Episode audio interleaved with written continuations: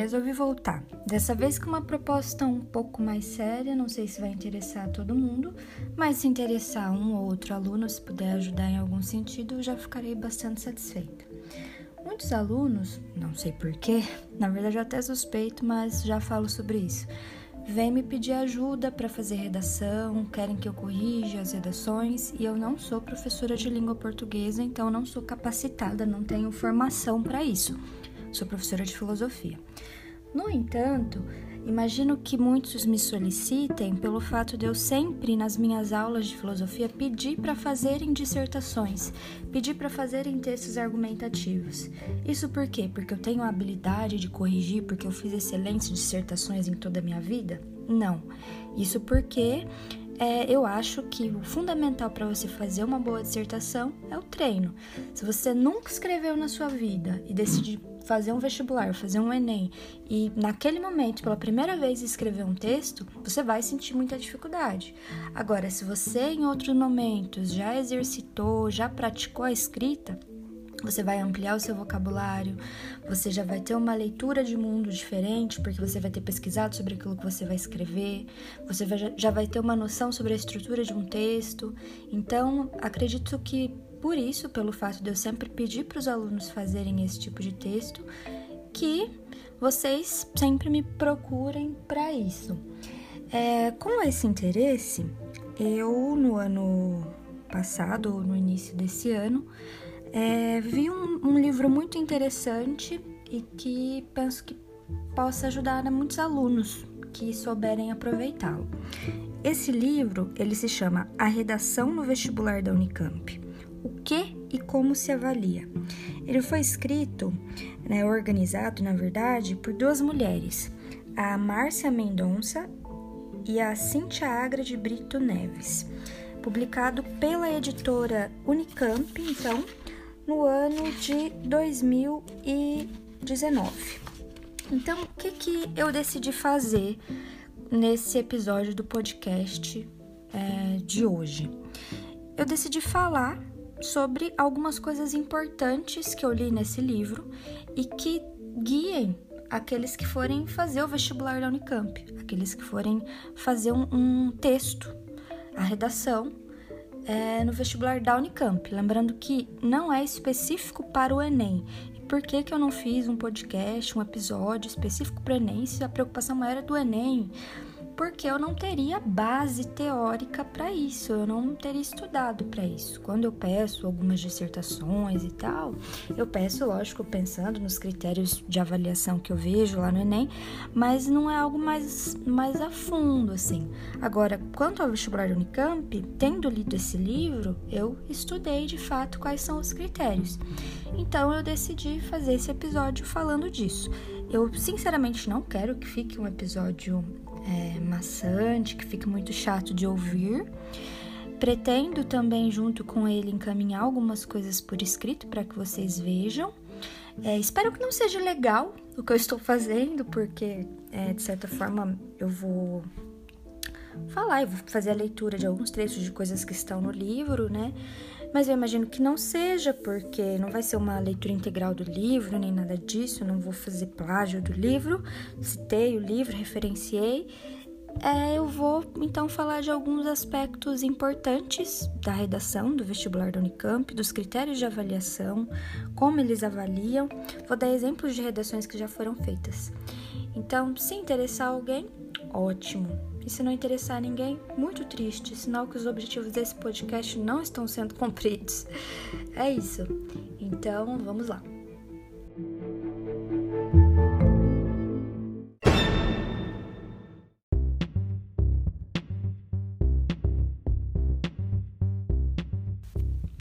Para começar, eu vou dar duas dicas. Na verdade, cada aluno pode escolher uma dessas e fazer conforme o que quiser.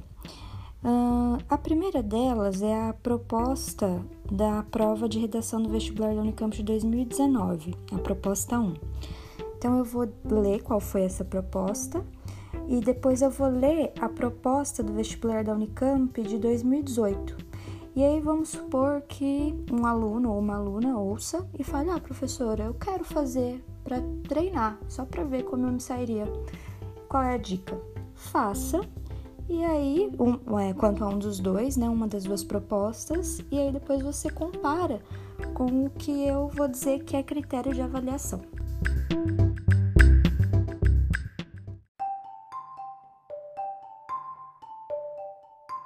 Então, é, vestibular 2019, proposta 1 da prova de redação. Você é um estudante do ensino médio na rede pública estadual e soube de um acontecimento revoltante na sua escola. Sua professora de filosofia recebeu ofensas e ameaças anônimas por uma suposta tentativa de doutrinação política, ao ter iniciado o curso sobre as origens da cidadania e dos direitos humanos modernos com o texto a seguir. Aí vem o texto, que também está nessa parte da, da proposta de redação. Teócrito e o pensamento. A ninguém, nem aos deuses, nem aos demônios, nem às tiranias da terra, nem às tiranias do céu, foi dado o poder de impedir aos homens o exercício daquele que é o primeiro e o maior de seus atributos, o exercício do pensamento. Podem amarrar as mãos de um homem, impedindo-lhe o gesto, podem atar-lhe os pés, impedindo-lhe o andar, podem vazar-lhe os olhos, impedindo a vista, podem cortar-lhe a língua, impedindo a fala o direito de pensar, o poder de pensar, porém, estão acima de todas as violências e de todas as opressões, que nada podem contra seu exercício. Parece claro que não há abuso mais abominável que o de tentar impor limitações ao pensamento de qualquer pessoa.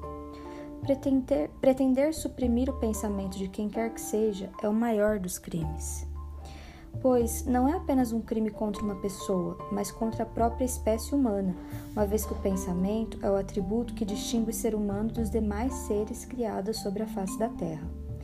Na vida da, na cidade, se um homem neutraliza dentro de si o direito de pensar, a cidade pode ser tomada e dominada pela ferocidade de um tirano, cujo despotismo levará o povo à morte pela fome, pela crueldade ou por outras formas de injustiça e prepotência e se não o povo todo, pelo menos uma parte do povo. Certamente será arrastada à opressão, à tortura, ao cárcere ou a qualquer outra forma de perdição. Os tiranos não gostam que as pessoas pensem. O autor do texto, Teócrito de Corinto, filósofo grego, século II depois de Cristo. Então, é, agora vem a proposta. A direção da escola ainda não se manifestou publicamente sobre o episódio indignado ou indignada com a tentativa de censura que a professora sofreu por propor aos alunos reflexões fundamentais à formação cidadã, você decidiu escrever o texto de um abaixo assinado, encaminhado à direção da escola em nome dos estudantes, no qual você deve: a. Reivindicar que a escola se posicione publicamente em defesa da professora. B reivindicar a manutenção das aulas de filosofia que tematizem, tematizem os direitos humanos. C. Justificar suas reivindicações. Então, essa é a proposta: é que se faça um abaixo assinado, levando em conta um acontecimento na escola, que a professora de, de filosofia recebeu ofensas e ameaças por supostamente ter doutrinado politicamente, né, ter tentado doutrinar politicamente os alunos por ter iniciado um curso com esse texto que eu li, Teócrito e o Pensamento. Então, quem tiver interesse, tente fazer essa proposta.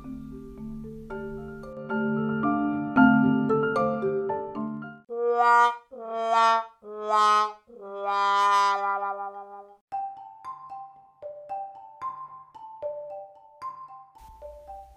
Ah, não, não, não, professora, não sou bom em escrever abaixo assinado, não quero fazer uma redação disso.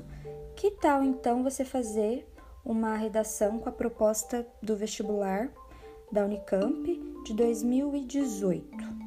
Qual que foi a proposta de 2018? Você é um estudante do ensino médio e foi convidado pelo Grêmio Estudantil para fazer uma palestra aos colegas sobre um fenômeno recente, da pós-verdade. Leia os textos abaixo e, a partir deles, escreva um texto base para sua palestra, que será lido em voz alta na íntegra. Seu texto deve conter a. uma explicação sobre o que é pós-verdade e sua relação com as redes sociais. B. Alguns exemplos de notícias falsas que circularam nas redes sociais e se tornaram pós-verdades. E C. Consequências sociais que a disseminação de pós-verdades pode trazer. Você poderá usar também informações de outras fontes para compor o seu texto. Eu não vou fazer a leitura do que tava, dos textos que estavam abaixo dessa proposta, mas a minha dica é: caso alguém não tenha conseguido entender as duas propostas, tanto a do vestibular de 2019 quanto essa do vestibular de 2018, dê um Google.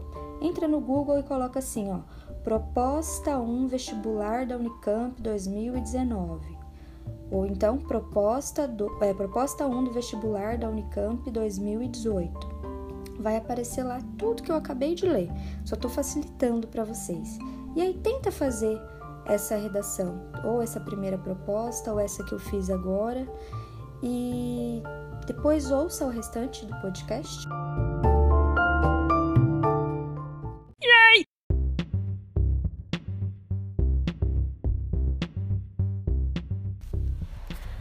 Agora que você já pausou aquele trecho em que eu expliquei sobre as duas propostas e que você já tentou fazer uma das duas propostas, você vai comparar a sua redação e o que eu vou dizer agora. Então você vai fazer uma autocorreção. Primeiro, no caso da primeira proposta, da redação de 2019 do vestibular da Unicamp. Quem são os interlocutores, ou seja, a quem que você vai dirigir esse abaixo assinado? A direção da escola. Então, você necessariamente precisa colocar no seu abaixo assinado a quem ele se dirige. No caso, a direção da escola. Qual que é o gênero que o texto deve ser escrito? Óbvio, já disse, deve-se obedecer ao gênero proposto, que é abaixo assinado. E você tem que ter criatividade para simular a situação. Qual é, é a situação? Aquela que eu expus, de uma professora que recebeu algumas ofensas, ameaças, de que não houve um posicionamento da escola, de que os alunos querem ter as aulas de direitos humanos. É, vamos lá, agora falando da proposta temática em si. Para garantir os dois pontos nessa redação, pelo menos dois pontos, algumas coisas são necessárias. Primeiro, se as duas reivindicações do abaixo assinado, a de que a escola se posicione em defesa da professora e de que a escola mantenha as aulas de filosofia que tratam dos direitos humanos, estiverem presentes no texto do candidato, ele terá realizado na íntegra o que se pede em A e B na prova. Desse modo, cumpre plenamente a proposta temática. Isso é uma citação do livro. Então, se você reivindicar pelas duas coisas que o abaixo-assinado propõe, você já consegue os dois pontos nessa redação. Cumpre plenamente aquilo que foi pedido. Agora, se você fizer só uma reivindicação, vamos supor que você esqueça que você está é, tá exigindo que a escola se posicione em defesa da professora e só peça para que mantenham as aulas de filosofia que tratam de direitos humanos. Você vai conseguir só um ponto, você cumpriu parcialmente a proposta temática. E se você não reivindicar nenhuma dessas duas coisas, se você fugir do assunto no seu abaixo assinado, você não cumpriu o que foi pedido, então você não consegue nenhum ponto.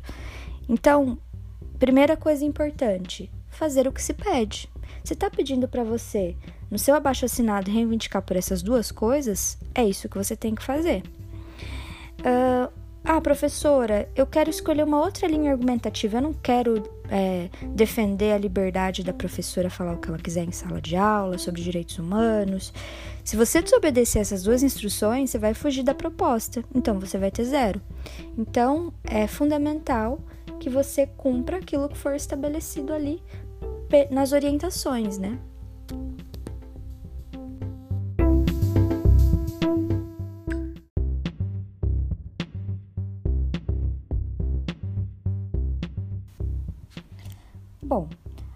Caso da proposta 2, aquela redação em que você deveria elaborar uma boa palestra, tem um outro elemento que pode contribuir para que você, se fizer bem feito, ganhe mais três pontos, além daqueles dois pontos que você já pode ter ganhado se você tiver feito uma boa proposta temática, que foi o que eu dei de exemplo no outro, na outra proposta de redação. Então, vamos pensar agora no, no, segundo exemplo. Pegue a sua redação e veja se tem esses elementos que eu vou sugerir agora. Eu vou ler um trechinho do livro. É, o candidato poderia, por exemplo, iniciar seu texto da seguinte forma: Olá, meu nome é Fulano de Tal, sou aluno do ensino médio e fui convidado pelo Grêmio de nossa escola para vir aqui e explicar o que é o fenômeno da pós-verdade. Obviamente, ele poderia fazer isso muitos fizeram na realidade. Mas, além da explicitação dos envolvidos na interlocução marcada pelo olá ou bom dia, boa tarde, bem-vindos, a redação que se destaca é aquela que incorpora a situação de produção e a interlocução, demonstrando um trabalho fino de ficcionalização realizado pelo candidato. Tal domínio aparece na escolha dos argumentos, na progressão temática, na organização dos parágrafos, nos exemplos selecionados, na seleção lexical. Então, muita gente acha que a redação é só você aplicar um modelo pronto. Então, por exemplo, vocês aprendem nas aulas de língua portuguesa ah, qual é a estrutura de um texto dissertativo, introdução, desenvolvimento, ah, qual é a estrutura de um artigo de opinião, ou qual é a estrutura é, de uma narrativa. Nesse caso aqui, a intenção é que vocês façam uma, um texto que vai servir para você fazer uma palestra. Então, é, você não pode fazer um texto argumentativo, você tem que fazer dentro do gênero que é pedido aqui, que é uma palestra.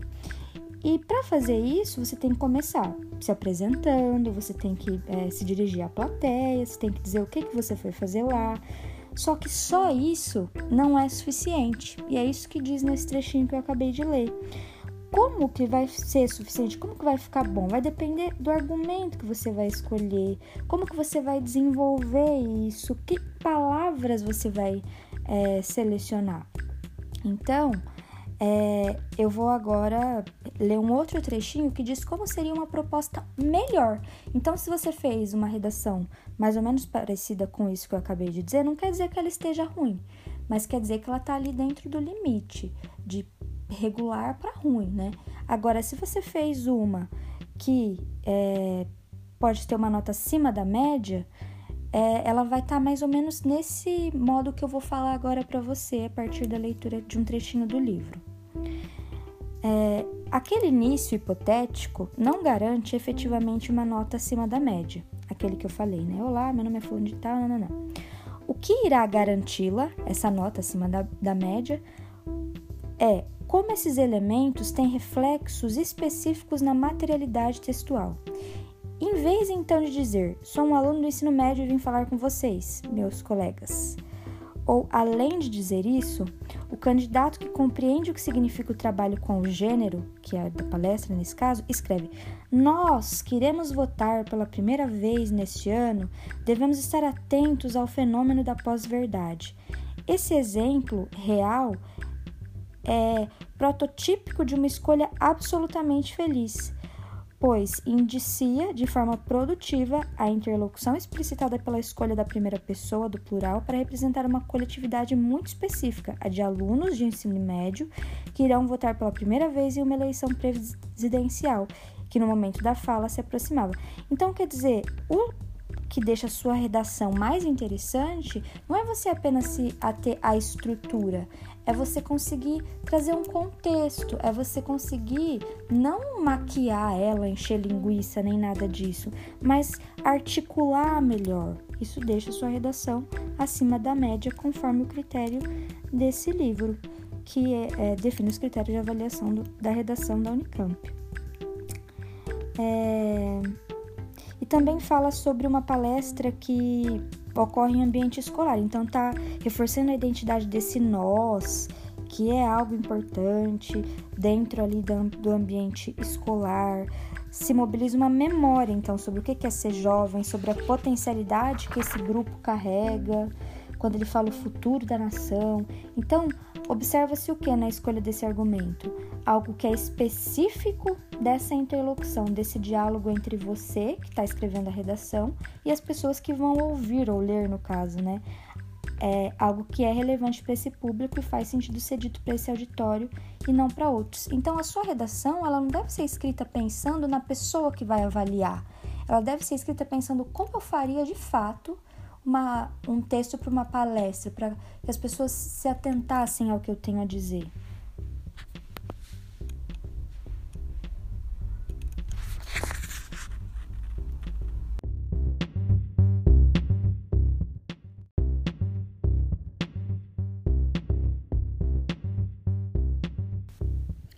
Tem ainda um outro aspecto que pode te garantir mais três pontos além daqueles cinco pontos que eu já falei que correspondem à proposta temática e ao gênero.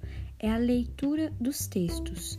Então, quando você recebe lá a prova é, do vestibular da Unicamp, tem uma coletânea, ou seja, você recebe alguns textos junto da proposta temática. Então, vamos supor que o tema seja aborto, por exemplo tem uma pergunta né, a respeito de aborto e peçam para que você faça um abaixo assinado sobre isso. Você vai receber alguns textos junto dessa proposta para que você leia esses textos. E aí, o que, que a Unicamp pretende? É, pretende selecionar os candidatos que seguirem as seguintes etapas. Primeiro, compreenderem cada texto, porque não vai vir um texto só para você pensar sobre o tema, entender sobre o tema, não. Tem uns dois ou três textos, às vezes tem uma imagem, uma charge. Então vamos supor, tem um primeiro texto, um segundo texto. O que, que você deve fazer para conseguir também ter mais pontuação na sua redação? Compreender cada um dos textos. Ah, professora, mas como que eles vão saber se eu compreendi ou não os textos? Isso vai refletir na elaboração do seu texto. E depois eu explico isso mais para frente. Então, lê o texto com atenção, cada texto com atenção e compreender. Segunda coisa, compreender as relações possíveis entre os textos é, que constituem a coletânea da prova. Então, geralmente eles costumam colocar textos com visões ideológicas diferentes. Então, um que defende um ponto de vista, outro que defende outro. Então, você tem que compreender claramente isso, né? Um, por exemplo, dizendo lá que o aborto deve ser legalizado no Brasil e outro dizendo que não, não deve ser. Então, conseguir fazer essa relação entre os dados dos textos, né? O que, que tem em comum, de que argumento cada cada parte de cada texto aqui parte. É... E a terceira coisa é articular a compreensão desses textos que você leu com a proposta da redação e, portanto, com a proposta temática. Então, tá, tenho uma proposta, tenho dois textos. Como que eu posso articular a, esses dois textos que eu acabei de ler com a proposta da redação? O que, que tem a ver? Né? Ah, esse texto aqui é de um médico falando sobre quando se inicia a vida. O que isso tem a ver com aborto? Ah, esse outro texto aqui é falando sobre o número de crianças adotadas. O que isso tem a ver com aborto? Então você tem que fazer essa articulação. E por último, você tem que, com base nessas três coisas anteriores que eu falei, elaborar um projeto de texto. Como assim? Selecionar, ordenar, e relacionar os elementos que constituirão seu texto. Então, isso você faz no rascunho. Você vai ter que pensar, tá, o que, que tem de mais importante nessa coletânea que eu consigo articular com o meu pensamento e colocar dentro do gênero que pedem.